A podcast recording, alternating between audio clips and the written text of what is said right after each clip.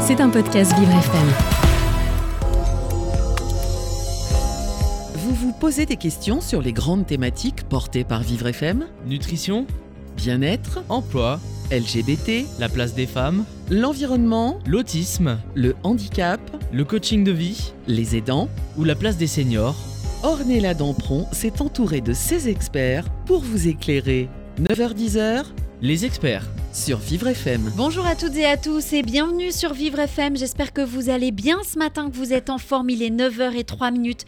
Merci d'être avec nous chaque jour et ça c'est important. Ce matin c'est mercredi, c'est le jour des enfants, mais c'est aussi le jour du cinéma. Et pour ça, bien évidemment, j'ai mes experts cinéma. Bonjour. Bonjour Ornella. Vous allez Bonjour bien. Ça va super. Alors racontez-moi ce matin, qu'est-ce qui se passe? Alors ce matin, on vous parle d'un film qui parle de violence entre les classes sociales et dans le contexte politique actuel, c'est très intéressant. Euh, vous rajoutez à cela un univers visuel euh, léché et qui est inspiré de Kubrick et un jeu d'acteurs toujours très juste. Et vous recevez Et nous recevons Joséphine Darcy Hopkins qui va nous parler de son court-métrage Les Dents du Bonheur. Eh ben voilà, j'ai qu'une chose à dire, c'est parti pour les experts ce matin. Vous écoutez les experts Avec Ornella Dampron.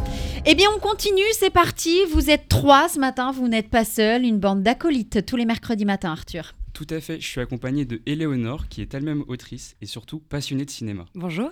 Bonjour. et de Juliette, que vous avez déjà pu entendre sur cette radio, qui travaille dans la production et qui est aussi évidemment passionnée de cinéma. Bonjour. Bonjour. Et nous avons le grand plaisir de recevoir Joséphine Darcy Hopkins pour nous parler de son court-métrage Les Dents du Bonheur. Bonjour Joséphine. Bonjour. Bonjour. Alors, chers auditeurs, si vous ne nous connaissez pas, nous sommes une émission qui parle de cinéma et plus, plus particulièrement de jeunes auteurs émergents qui créent des œuvres passionnantes, originales, qui foisonnent d'idées. Et nous voulons vous présenter les, ce qui se fait de mieux en fait dans le court métrage actuellement. Donc on est allé chercher et on va vous parler de ce qu'on trouve le plus intéressant actuellement. Si vous n'avez pas forcément deux heures aujourd'hui pour regarder un long métrage, eh bien vous aurez quelques recommandations de super courts métrages à regarder. Bienvenue Joséphine. Déjà, première petite question, comment allez-vous euh, ce matin, mercredi matin? Bah, très bien, je suis ravie d'être là. Merci pour l'invitation. C'est la première fois que je fais une radio en fait. Donc, euh, Bon, on va la faire ensemble. Euh, J'ai euh, lu, euh, Joséphine, que vous avez euh, fait une option cinéma dès le lycée. Vous avez choisi de, donc de, de, faire du cinéma. Et puis après, vous êtes parti au Mexique et vous êtes revenu pour faire une école de cinéma, l'ESRA. Comment est-ce que c'est né chez vous ce désir de cinéma très vite, très jeune? Euh, bah, depuis toute petite, en fait, je suis passionnée de cinéma. Euh, Enfin, depuis mes premiers souvenirs, je me rappelle euh, avoir regardé des films euh, en boucle tous les jours, les mêmes films de manière assez obsessionnelle. Et au début, donc, je ne savais pas vraiment que c'était possible de travailler dans le cinéma. Et du coup, je m'imaginais comme beaucoup euh, peut-être euh, être actrice. Donc, j'ai fait pas mal d'années de théâtre euh, dans un petit club de théâtre dans le village où j'ai grandi. Et après, du coup, en arrivant au lycée, j'ai vu qu'il y avait une option cinéma. Et c'est quand j'ai commencé à participer à cette option que je me suis dit que, que je pouvais en faire un, métier. Et aussi, grâce à cette option, on avait accès libre au Festival du moyen métrage de Brive-la-Gaillarde. Et là-bas, j'ai découvert plein de films euh, incroyables, très sombres, qui développaient des univers euh, de dingue. Je savais même pas que c'était possible de faire des films comme ça. Et ça, ça m'a donné envie de me plonger moi aussi dans un univers euh, comme ça et proposer un monde à moi, quoi. C'était quoi les films que vous regardiez en boucle? Alors, c'était bah, La Belle au Bois dormant, parce que j'étais toute petite, mais je le regardais tout- tous les jours. Et je pense, euh, bon après, je pense que beaucoup de gens ont regardé des, des films Disney et tout, mais j'ai un vrai amour pour les contes. Et c'est ce que j'essaye de développer aussi dans, dans mes films aujourd'hui. Et aujourd'hui, c'est quoi qui continue à vous motiver à faire du cinéma? Qu'est-ce qui vous meut à en faire? Bah, c'est l'idée de pouvoir euh, donner une forme concrète à des choses abstraites, de pouvoir, euh, oui, donner une forme physique à un monde intérieur. Je trouve que c'est passionnant et je pense que ça permet de, de vivre les choses doublement parce qu'on les vit une première fois et après on part d'un souvenir ou d'un ressenti et en fait on arrive à le digérer, prendre de la distance et le revivre une deuxième fois mais autrement et ça c'est quelque chose que, que j'aime beaucoup faire. Est-ce que vous, vous le vivez comme une sorte de thérapie quand vous créez une œuvre? Euh, oui, c'est pas très à la mode de, de dire ça parce que ça fait un peu. euh, je fais ma psychanalyse et tout, mais oui, en quelque sorte. Et euh, en dehors du cinéma, où est-ce que vous trouvez l'inspiration? Ma famille, principalement. Ah oui, donc vous vous inspirez de vos proches? Oui. Est-ce qu'il y a d'autres formes d'art? Est-ce que vous allez puiser des choses dans la musique? Bah oui, j'écris beaucoup en écoutant de la musique. Euh, du coup, souvent, je m'installe dans un, dans un café pour travailler et j'écoute des musiques euh, en écrivant. Et il se trouve que c'est souvent des musiques très flippantes. Donc des fois, je prends un peu de recul et je me dis euh, peut-être que, enfin, si les gens savaient ce que j'écoutais, ils seraient un peu, euh, ils seraient un peu en mode c'est qui cette meuf? Elle est trop bizarre. Et est-ce que les musiques que vous écoutez quand vous travaillez, notamment dans les cafés, vous les remettez après dans vos films? Oui, en fait, je passe beaucoup beaucoup de temps à du coup écouter de la musique en écrivant parce que ça, ça m'évoque en fait des images. Euh, et ensuite, oui, c'est en gros ce que j'imagine dans le film. Après, soit ça devient une source d'inspiration pour le compositeur qui va faire quelque chose dans ce style-là, ou alors quand je peux avoir la même musique, c'est encore mieux, mais après, ça coûte un peu cher, donc ça dépend des fois. Et euh, comment vous utilisez euh, les autres, les références cinématographiques quand vous créez quelque chose? Est-ce que vous vraiment vous appuyez dessus Vous prenez des plans d'autres auteurs Ou est-ce que c'est plutôt des influences indirectes, inconscientes? Bah, pour l'histoire de base, euh, à chaque fois, ça vient de quelque chose de personnel. Mais après, quand je prépare un film, j'aime bien revoir en boucle les films euh, des cinéastes qui, qui m'inspirent le plus. Et du coup, je vais les étudier et les regarder et prendre des notes. Et parfois, il y a des plans, du coup, que je me dis, pour cette scène, je ne sais pas comment le découper et tout. Et je vais regarder des films et je vais me dire, ah tiens, cette scène, peut-être qu'on pourrait le découper comme ça. Et donc, euh, oui.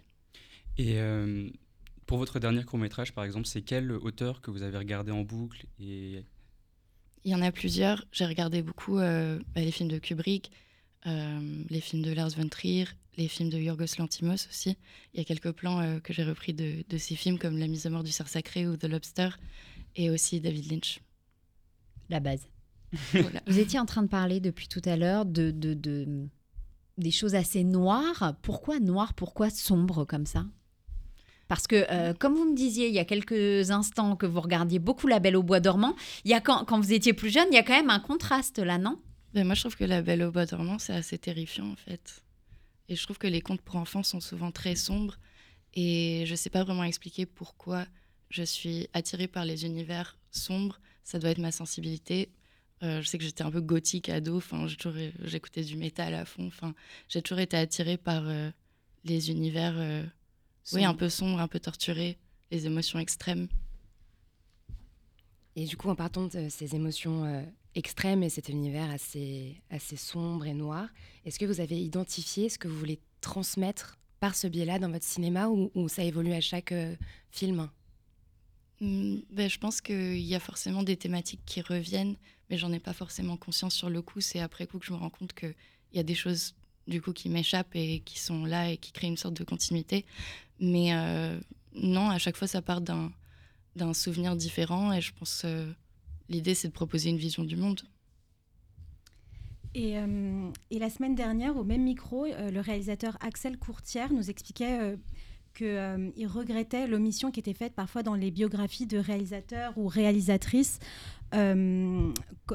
Et en fait, il expliquait que euh, pour euh, pouvoir créer, pour pouvoir réaliser des films comme vous le faites aussi, euh, bah, parfois il faut passer par d'autres travails, des side jobs, des boulots alimentaires. Et donc nous, on s'est dit que dans cette émission, on voulait un peu réparer cette omission et on voulait savoir si vous, en parallèle de, ce travail artistique, est-ce que vous faites d'autres métiers? J'ai notamment lu que vous étiez scénariste sur d'autres projets que les vôtres. Est-ce que vous pouvez nous raconter? Oui, c'est sûr que c'est impossible de vivre du court métrage parce que la rémunération, quand il y en a, est symbolique parce qu'il n'y a pas beaucoup d'argent pour faire des courts métrages. Euh, et du coup, oui, forcément, on est obligé de travailler à côté, mais je pense que ça peut aussi être enrichissant de faire autre chose. Euh, du coup, oui, je travaille en tant que scénariste. Enfin, j'ai coécrit Inexorable, euh, le film de Fabrice Duvels avec Benoît Poulvorde et Mélanie Douté. Et, sinon, à côté, je donne cours un petit peu à l'ESRA, c'est l'école de cinéma que, que j'ai fait. Et ça, c'est super de rencontrer des, des jeunes aspirants cinéastes et tout ça. Enfin, le fait de leur transmettre des choses, ça permet aussi de synthétiser sa propre pensée. Et moi, ça m'aide même dans mon propre travail au final. et, et le travail de co-scénariste, du coup, sur des longs métrages qui sont pas les vôtres, en tout cas pas en réalisation, euh, comment ça se passe? Est-ce que qu'est-ce que ça vous apporte vous? Euh, Est-ce que ça vous aide ensuite dans vos réalisations, dans votre écriture euh, personnelle? Oui, c'est super intéressant et c'est un, exercice complètement différent parce que quand on écrit pour soi-même, c'est beaucoup plus difficile. euh, alors que quand on travaille sur le projet de quelqu'un d'autre, c'est beaucoup plus facile de voir là où ça va pas ou de pouvoir proposer des choses parce que on sait qu'on va pas le réaliser, donc on est beaucoup plus libre. euh, dans ce qu'on propose et euh, on a moins la pression. Et aussi de travailler avec du coup Fabrice Suez qui a réalisé beaucoup de films. C'était super enrichissant, j'ai appris beaucoup de choses. Et donc j'ai l'impression que dans vos métiers à côté de, votre, de ceux de réalisatrice, euh, c'est à chaque fois un moyen de prendre du recul sur votre travail. euh, c'est ça, vous avez besoin, euh, c'est en fait un bon équilibre finalement. C'est pas du tout subi. au contraire, tout, tout s'apporte, tout vous apporte. Oui, parce que du coup, le fait d'écrire seul, c'est très solitaire et je pense qu'au bout d'un moment, on étouffe. Donc je pense que c'est bien aussi de vivre d'autres choses parce que bah, chaque expérience entraîne ensuite de la fiction aussi. Donc c'est inspirant. D'accord, et bah, euh, merci beaucoup de nous avoir parlé de votre parcours. En deuxième partie, on va parler, on va rentrer dans le vif du sujet, on va parler de votre dernier film. Et on continue avec vous ce matin. C'est les experts cinéma spécial court métrage. On revient dans quelques instants, bien évidemment, sur Vivre FM, la radio de toutes les différences.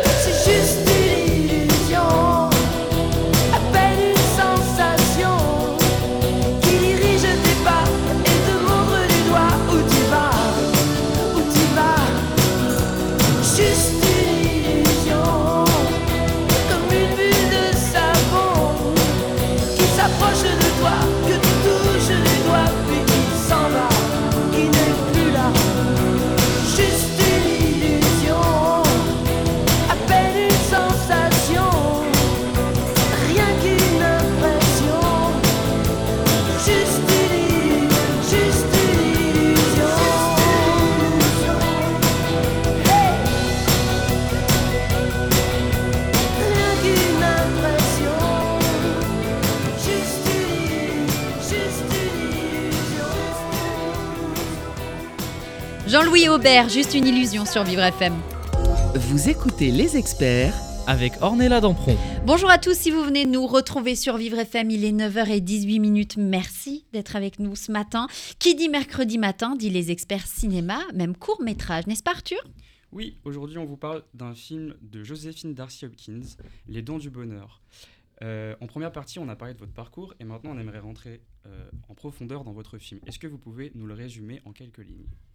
Alors, Les Dents du Bonheur, c'est l'histoire de Madeleine, une petite fille de 8 ans qui accompagne sa mère esthéticienne à domicile un mercredi après-midi chez des grandes bourgeoises.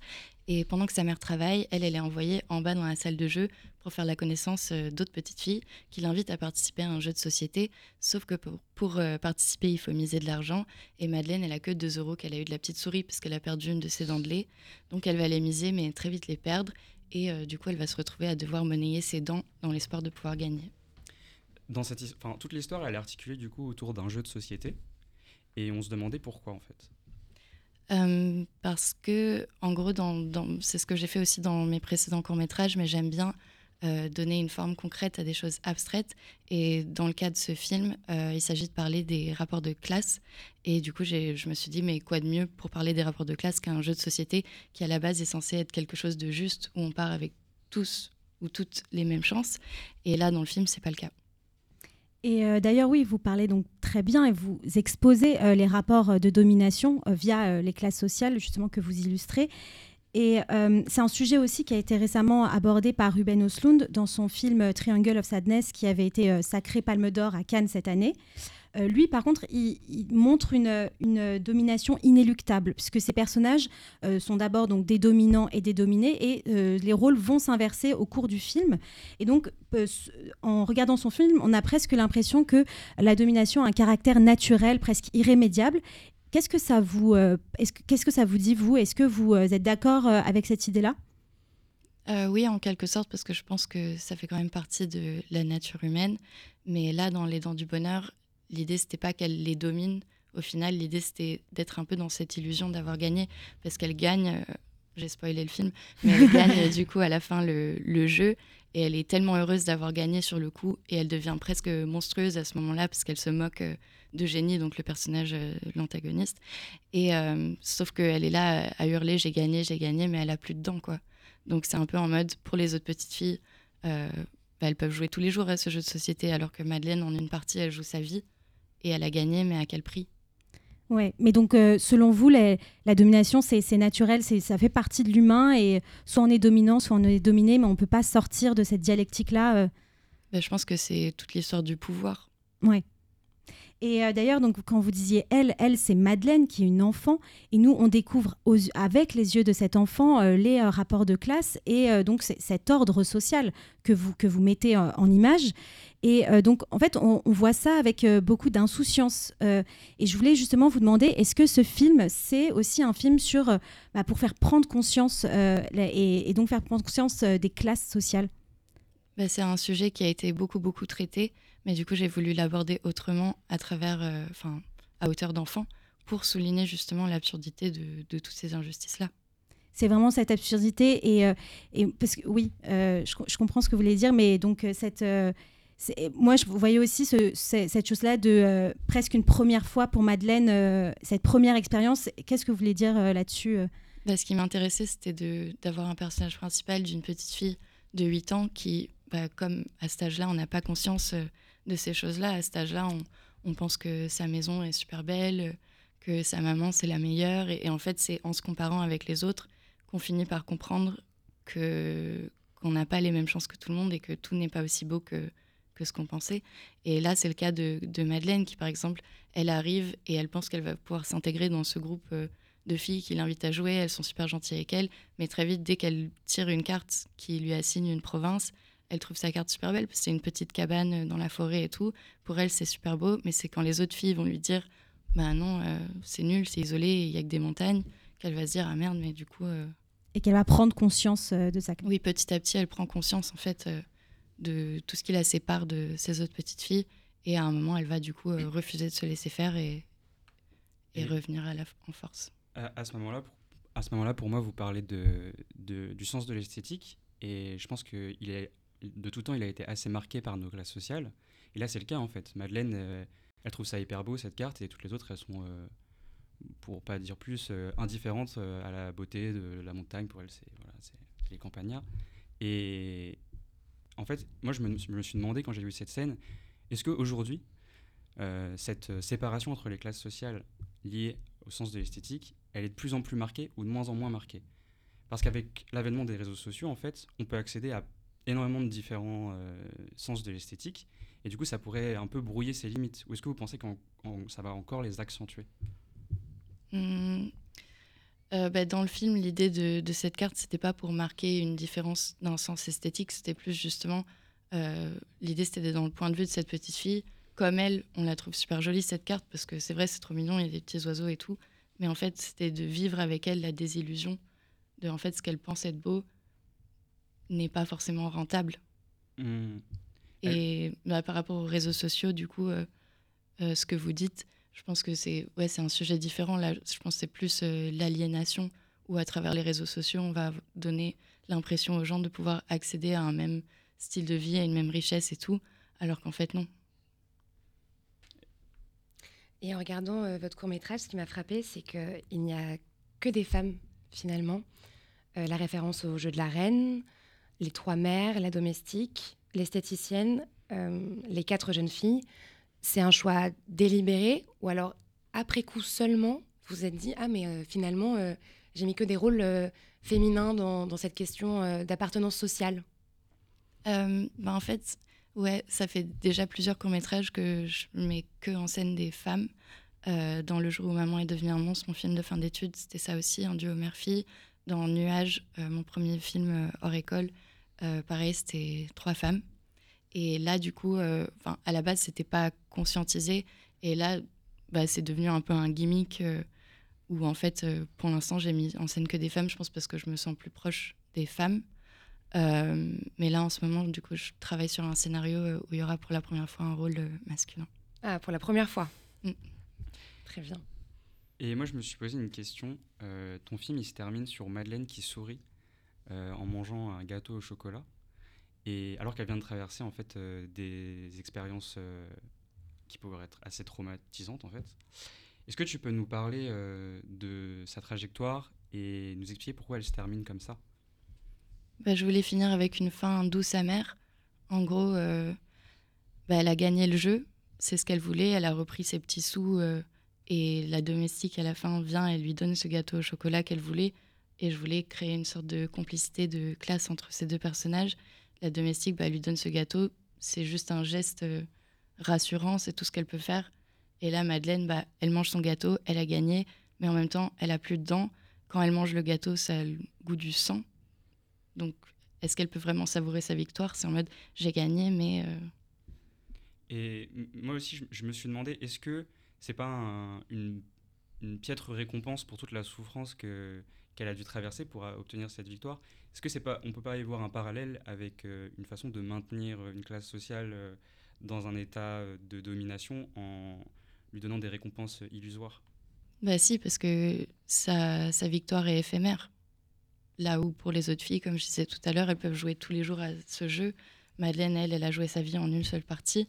Et elle repart avec quelques pièces, mais très vite, elle n'aura plus rien. Et euh, finalement, pour euh, vous, la scène la plus violente, est-ce que c'est la scène avec les, avec les dents? On a parlé d'une scène violente, de sang. Ou alors il y en a une autre avec le recul qui, pour vous, va finalement euh, pas être violente physiquement, mais avoir une retentissante, une retentissance très violente pour autant? Oui, bah, la scène, du coup, la grande scène d'arrachage de dents, c'est celle qui, de manière graphique, est la plus violente.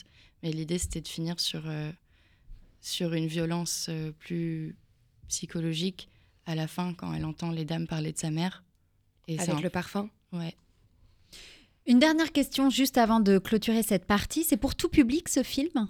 Euh, c'est, enfin, il y a un avertissement quand même. euh, C'est à partir de quel âge? 12 ans. Ok.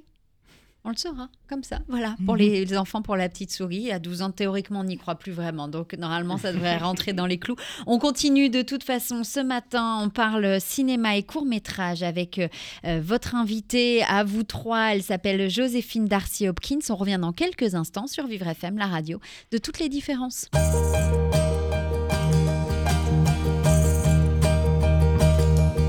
Vous mes amis, tant de fois vous me dites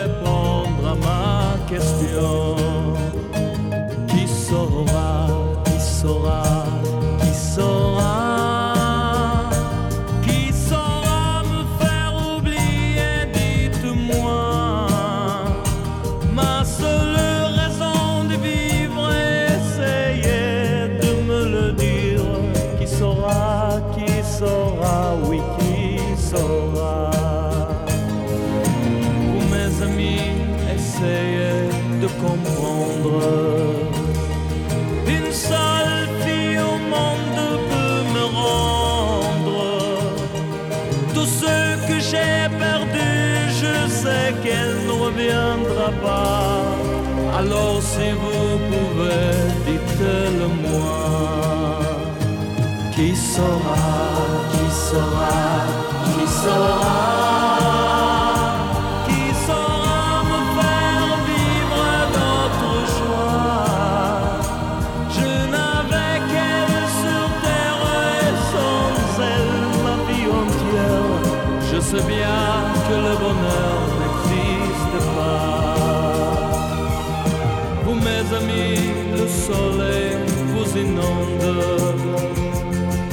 Vous dites que je sortirai de l'ombre. J'aimerais bien vous croire, oui, mais mon cœur renonce. Ma question reste toujours sans réponse. Qui saura, qui saura, qui saura?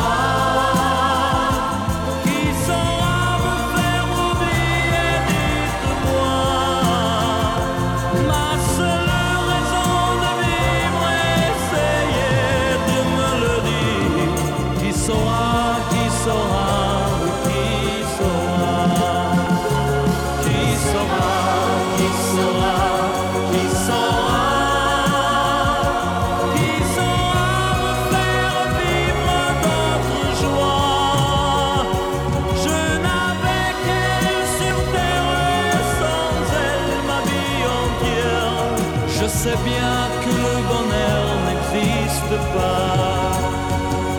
Qui saura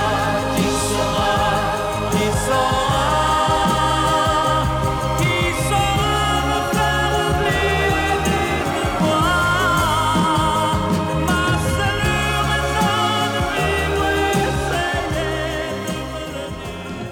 Eh bien, c'était mon Mike Brandt qui saura survivre FM.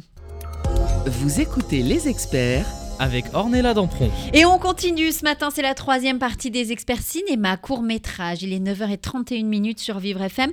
Arthur, on continue. Oui, nous sommes avec Joséphine Darcy Hopkins pour parler de son film Les Dents du Bonheur. Nous avons parlé de votre parcours, on est rentré en profondeur dans votre film, et maintenant on aimerait parler de sa fabrication. Une des premières choses euh, qui nous a sauté aux yeux en regardant votre film, c'est la justesse euh, avec laquelle jouent les acteurs. Et surtout qu'ils sont très jeunes, donc ils doivent avoir environ 8 ans, et euh, ils jouent des scènes assez perturbantes. Et du coup, je me suis demandé comment vous avez fait pour les diriger aussi bien, sans les mettre dans des positions qui pouvaient être euh, mala- malaisantes. Bah, ça a été des mois et des mois de casting, du coup, pour trouver euh, les petites, parce qu'elles sont quatre quand même, et elles ont entre 8 et 12 ans. Ça a été très difficile parce que autour de 8 ans, il y a des gros écarts de maturité entre les enfants.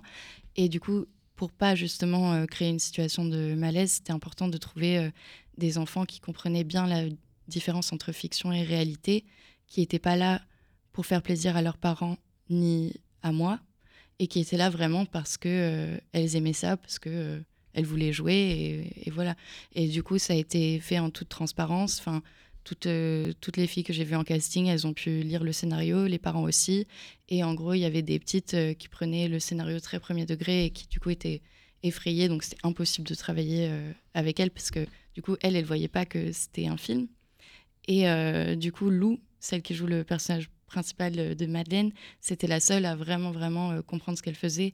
Et elle, bah, elle avait déjà tourné quelques jours sur un film, Le Parfum Vert. Et aussi, euh, elle a souvent fait des, des films un peu fait maison avec sa maman et sa petite sœur. Donc, elle s'amusait déjà à faire des films d'horreur. C'était un jeu. Et puis, euh, voilà, ça se sent, enfin, en travaillant avec elle, qu'elle est d'une rigueur absolue et, euh, et, qu'elle, et que c'est son métier. Et pendant le tournage, comment vous faisiez pour euh, diriger des acteurs aussi jeunes? Et- bah, en gros, déjà, ouais, je pense que le plus gros de la direction d'acteurs se fait déjà au, casting, que ce soit pour des enfants ou, ou pour des adultes. C'est déjà bien choisir les comédiens et les comédiennes. Mais après, euh, sur le tournage, du coup, avec les enfants, c'est particulier parce que les enfants vont pas prendre la responsabilité de leur personnage. Donc, il faut, il faut vraiment connaître presque la musique de chaque réplique.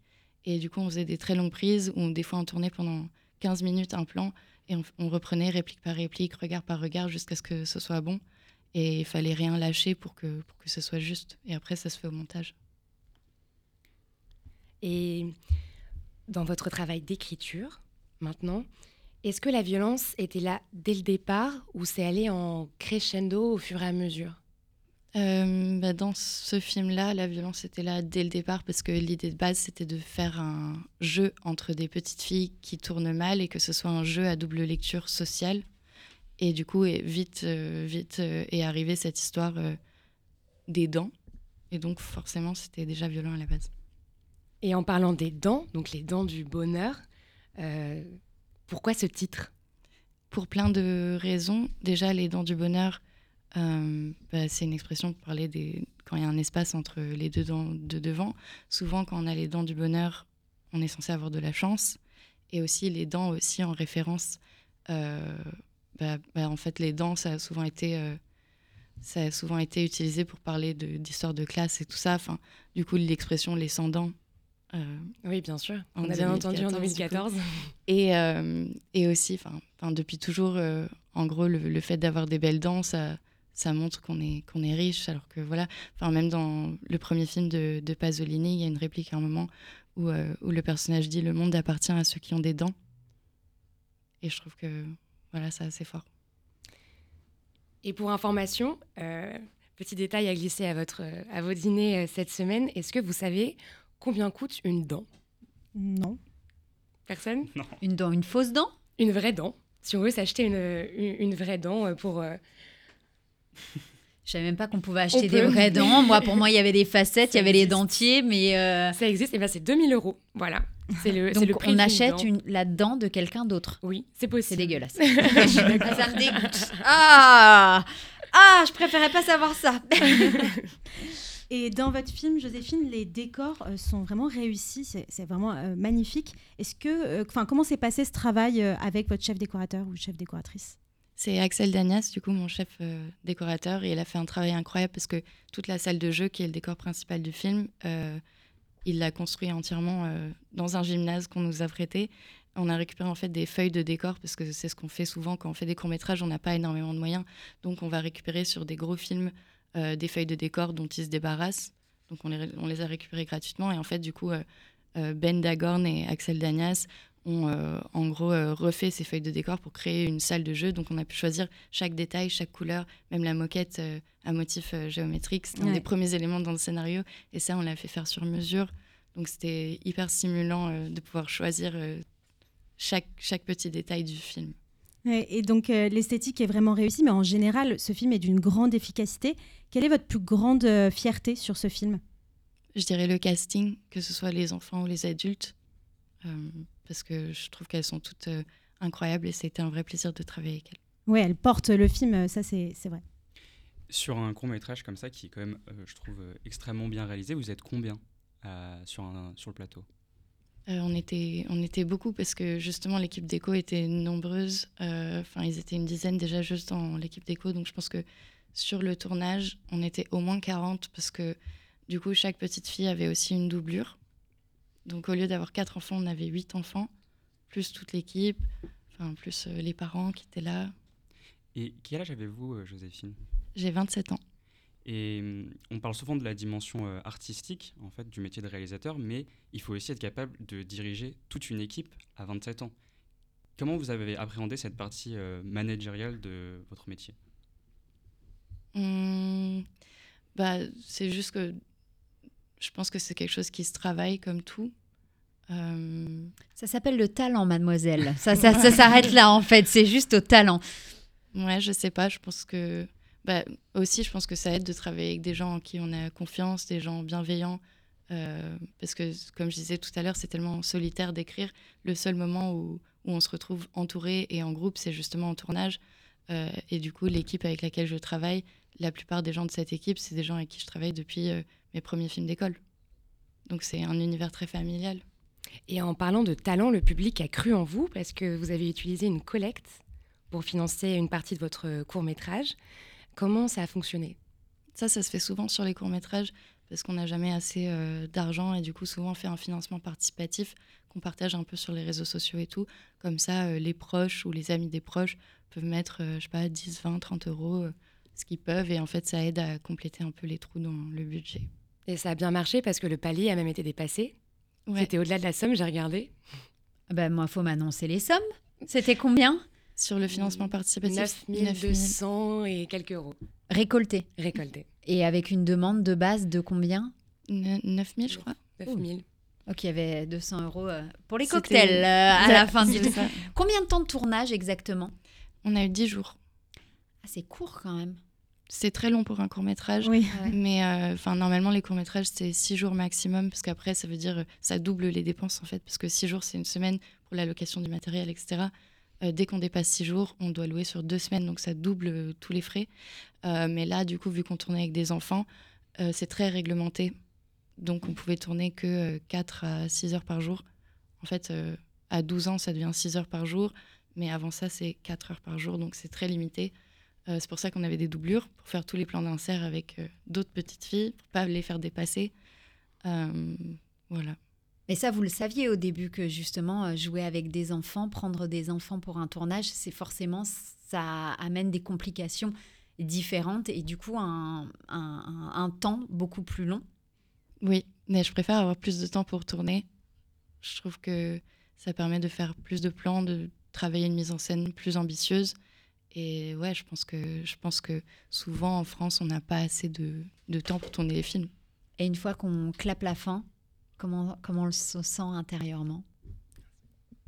C'est tellement intense. Enfin, c'est tellement, euh, c'est c'est tellement d'années de travail pour arriver à monter même un court métrage. Enfin, là, j'ai travaillé dessus pendant deux ans et demi euh, avant de finir le tournage. Et après, il y avait encore six mois de post-prod. Mais le moment où c'est la fin de tournage, c'est tellement. C'est l'impression d'avoir gravi une montagne euh, énorme. euh, et après, on- enfin, il y a une espèce de soulagement, mais en même temps un vide. Parce qu'après, on se retrouve tout seul, euh, alors qu'on vient de passer deux semaines Incroyable. avec tout le monde. euh, Eh ben, on va continuer en tout cas dans les experts cinéma, court métrage avec Arthur, Juliette et Léonore et puis votre invitée Joséphine Darcy Hopkins. On revient dans quelques instants pour la dernière partie ce matin sur Vivre FM, la radio de toutes les différences.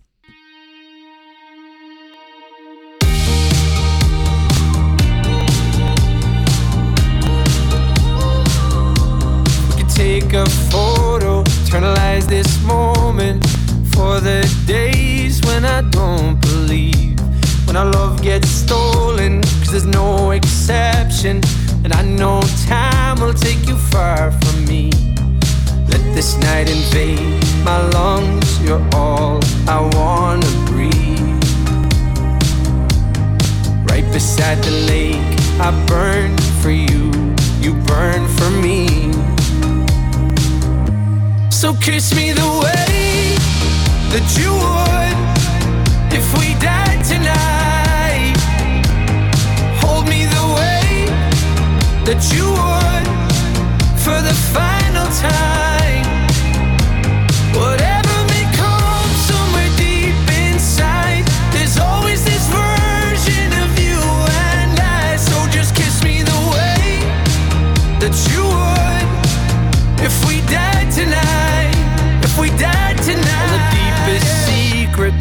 Darkest moments. Oh, I promise they'll be safe with me. We've all been broken, there's no exception. But you carry it so gracefully. Let this night invade my lungs. You're all I want to breathe. Right beside the lake, I burn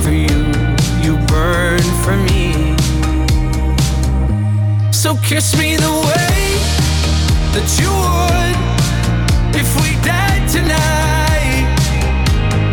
Hold me the way that you would for the final time.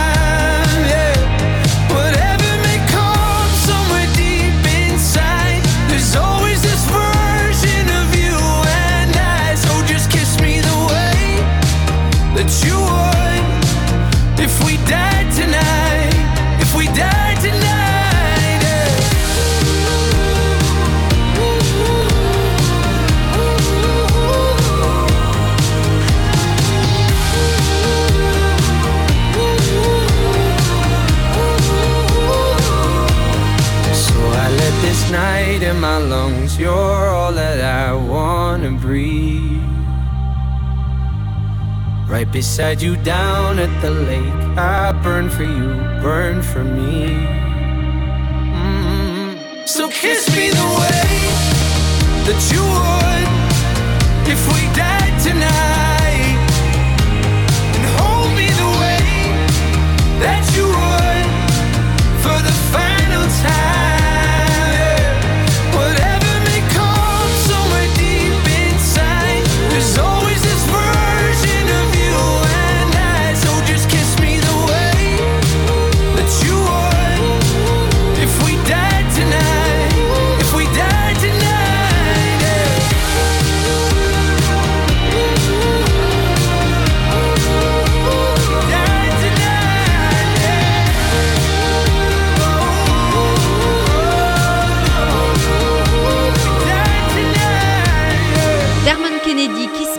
Vivre FM.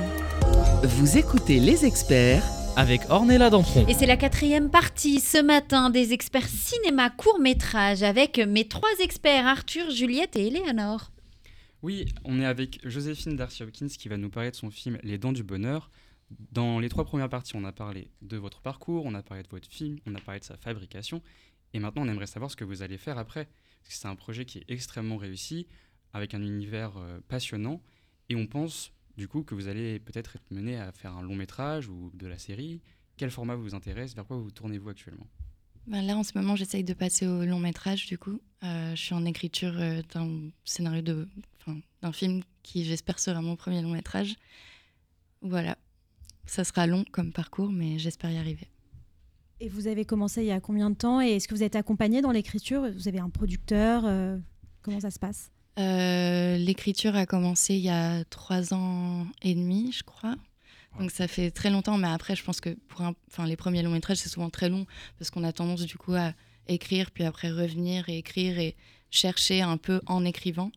Euh, et je suis accompagnée du coup par la même boîte de production qui a fait mes courts-métrages euh, Nuages et Les Dents du Bonheur. Et euh, du coup, j'ai écrit avec donc le même co-scénariste que mes courts-métrages qui s'appelle euh, Jean-Jacques Kahn. Et là, je travaille depuis quelques mois avec une nouvelle euh, co-scénariste, Meryl Roche, qui est aussi une jeune réalisatrice. euh, voilà. D'accord.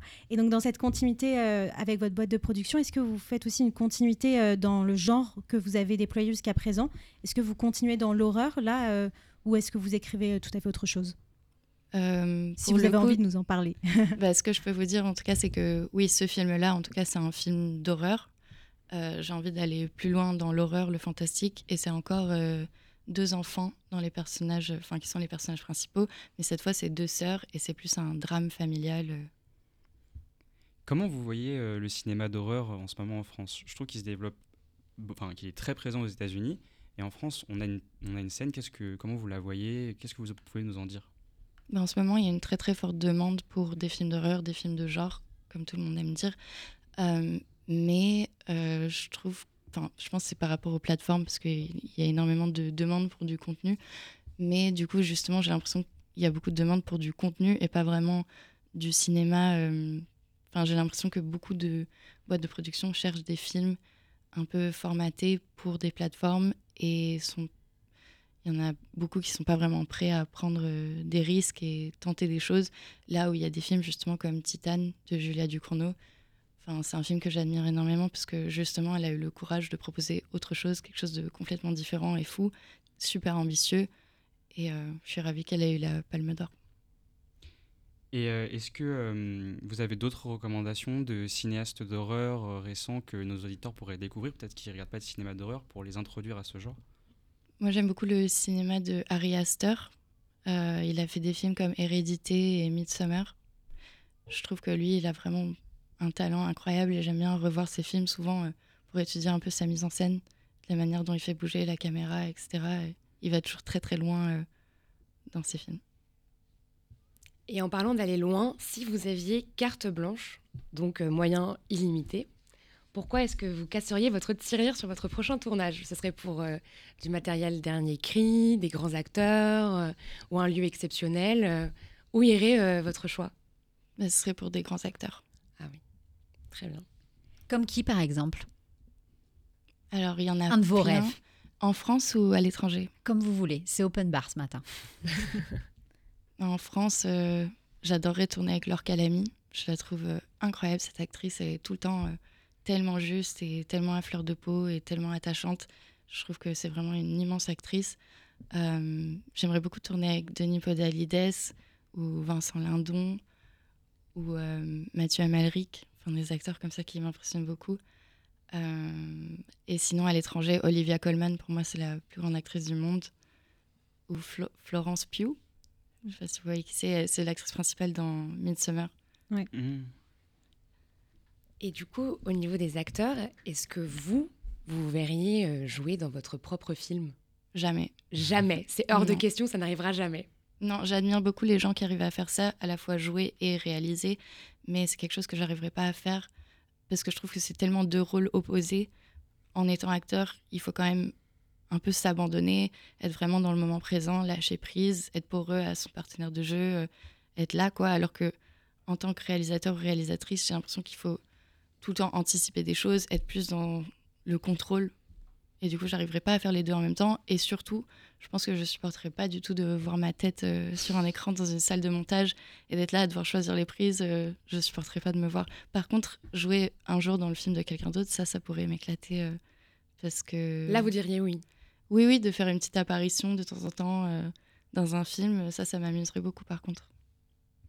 Et est-ce que vous avez envie de- d'explorer d'autres genres que l'horreur et le fantastique? Est-ce que vous pensez euh, euh, bah, d'autres types de, films Oui, ce que, ce que j'aimerais beaucoup faire, ce serait de pouvoir justement explorer un genre différent à chaque film, euh, un peu comme l'a fait euh, Lars von Trier. En gros, euh, j'aimerais bien là faire un film d'horreur, mais après faire une comédie musicale, pourquoi pas une comédie, mais à chaque fois à ma manière, en m'appropriant les codes d'un genre différent. Je trouve que c'est super stimulant de, de s'imposer à chaque fois une forme différente comme, comme contrainte, mais d'arriver à digérer ces codes-là et en faire un objet euh, unique et personnel. Et en tant que réalisatrice, euh, vos, vos films, euh, les films sur lesquels vous avez travaillé, vous avez participé à la conception, est-ce qu'ils vous quittent à un moment? Est-ce que c'est, ils, vous accompagneront pour euh, l'éternité avec vous? Ou est-ce qu'on se débarrasse à un moment de, de création qu'on a fait pour mieux passer à autre chose? Ben, je pense que c'est un rapport un peu compliqué parce que, bah, par exemple, si jamais je me retrouve dans une salle, ce que j'essaye de pas trop faire parce que c'est toujours un moment un peu de, de souffrance de voir ses propres films, bah, si je vois mon film, je vais passer toute la séance à être en sueur, à stresser, à guetter les réactions des gens, à me dire ah, j'espère qu'ils sont pas en train de s'ennuyer, ah non ça ça va pas, ça c'est nul, enfin voir que les défauts. Et du coup, euh, il y a à aucun moment je peux vraiment vivre le film en tant que spectatrice. Donc c'est un peu bizarre et on est toujours de toute façon sur la suite. Donc on a toujours la tête ailleurs. Enfin, il y a toujours un décalage entre le film qu'on montre et l'univers qu'on a dans la tête au moment où on présente le film parce qu'on est déjà sur un autre, une autre histoire. Et vous parliez d'être spectatrice. Est-ce que vous arrivez encore à être spectatrice en étant vous-même réalisatrice? Mais oui, oui, je suis très bon public et j'adore euh, aller voir des films. J'en regarde tous les jours. Enfin, je pense que c'est un truc. euh, ouais, je peux juste même pas m'endormir sans regarder un film, quoi. Et du coup, est-ce que vous avez des recommandations à nous faire? Qu'est-ce que vous avez vu récemment euh, qu'on pourrait aller voir? Bah là, aujourd'hui, il y a un film euh, très beau qui sort au cinéma qui s'appelle Dalva. Euh, vraiment très beau, je vous le conseille. Et sinon, C'est des de films. euh, C'est euh, de Emmanuel Nico. Et avec une enfant là aussi? Oui, et l'actrice est incroyable. Enfin, dès que j'ai vu le film, j'ai recherché son nom et tout. Elle s'appelle Zelda Sam- Samson. Et vraiment, elle est, elle est vraiment incroyable. Et ça parle de quoi en gros? Euh, en gros, c'est l'histoire d'une fille qui était euh, séquestrée euh, chez son père et qui se retrouve du coup dans un centre où elle va devoir se déconstruire, enfin toutes les choses qu'elle avait. En gros, elle arrive habillée comme une femme de 45 ans et elle va petit à petit retrouver son enfance. Et c'est vraiment très très beau. On est donc aussi mercredi 22 mars, donc journée du cinéma, mais aussi veille d'une nouvelle journée de grève. C'est euh, donc un mouvement social euh, qui est peut-être l'un des plus importants de notre histoire politique. Est-ce que vous voulez euh, dire un mot là-dessus euh, ce matin? Euh, oui, bah, je trouve que ce pouvoir est d'un cynisme ahurissant. Euh, Macron l'a dit lui-même que qu'il avait conscience que quand il a été élu, c'était pas forcément pour son programme, mais plus contre Marine Le Pen. Il a dit qu'il en tiendrait compte et c'est pas le cas. Je trouve que le fait qu'ils prennent même pas le temps de, de s'adresser aux, aux syndicats, enfin d'échanger avec eux, je trouve ça fou. C'est comme si ils cherchaient en fait la confrontation. Euh, c'est comme s'ils gouvernaient tout seuls. Et ça, je trouve que c'est pas possible, surtout en ce moment avec tout qui augmente, la vie qui est de plus en plus rude, et tout le monde sait que c'est beaucoup plus dur de retrouver un emploi après 50 ans, et c'est maintenant qu'il choisit de, de faire passer cette réforme. Je trouve ça dingue. Et il y a une citation que j'aimerais bien vous lire Oui, dites-nous. à ce sujet. Donc c'est Alain Supio qui a dit ça, et en fait il utilise euh, l'image d'un capitaine euh, à bord de son navire avec son équipage pour euh, en gros illustrer un peu la situation, et je trouve que c'est assez juste. Donc la démocratie sociale remplit pour les dirigeants d'une démocratie politique une fonction comparable à celle de la vigie qui évite au capitaine d'un navire de prendre les cartes marines pour les réalités de la mer. Le dernier mot, c'est bien connu, doit rester au capitaine, mais on ne voit pas bien comment celui qui prétendrait gouverner en même temps à bâbord et à tribord, en ignorant les alertes de la vigie, pourrait échapper un jour au naufrage. Eh ben voilà, ça sera le mot de la fin. Merci beaucoup, Merci Joséphine. Darcy Hopkins, d'avoir été avec nous ce matin. Vite, vite, vite, en dernier mot, où on peut retrouver votre film et où on peut vous suivre sur les réseaux sociaux? Le film est disponible sur la plateforme Arte et aussi sur YouTube. Du coup, il suffit de taper Les Dents du Bonheur, euh, court métrage, et vous le trouverez sans Et sur. Instagram? Il est pas, le film n'est pas sur Instagram, Non, mais, mais moi je suis sur Instagram. Euh, Joséphine Darcy Hopkins. Eh ben voilà, rien que ça. Et puis, ben, bien évidemment, Arthur, Juliette, Éléonore, mais- Éléonore, Éléonore, moi, n'importe quoi. Merci d'avoir été avec nous ce matin. Merci beaucoup. C'était un podcast Vivre FM. Si vous avez apprécié ce programme, n'hésitez pas à vous abonner.